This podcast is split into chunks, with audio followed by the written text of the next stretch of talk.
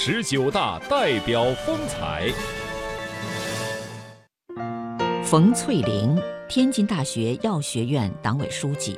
作为第一个国际化试点学院，天津大学药学院近年来先后引进了十几个国家的三十多名外籍教师。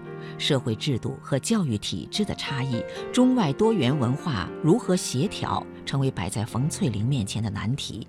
他用高效的执行力赢得中外教师的认可，成为这个国际化大家庭的稳压器。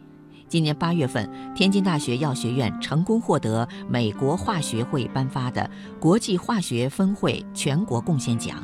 药学院院长西格尔教授说：“冯翠玲的作用功不可没。翠玲作为我们党支部书记，给予我们许多行政以及后勤保障的支持。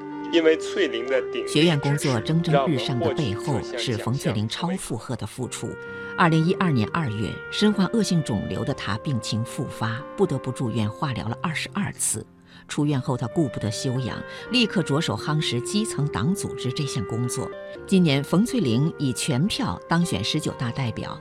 他说：“今后将用更加扎实的工作业绩，诠释一名共产党员的责任与坚守。我要尽最大的努力，履职好，深入了解，能够把基层党员的基层群众的一些想法带到会上，发挥党代表的这个作用。”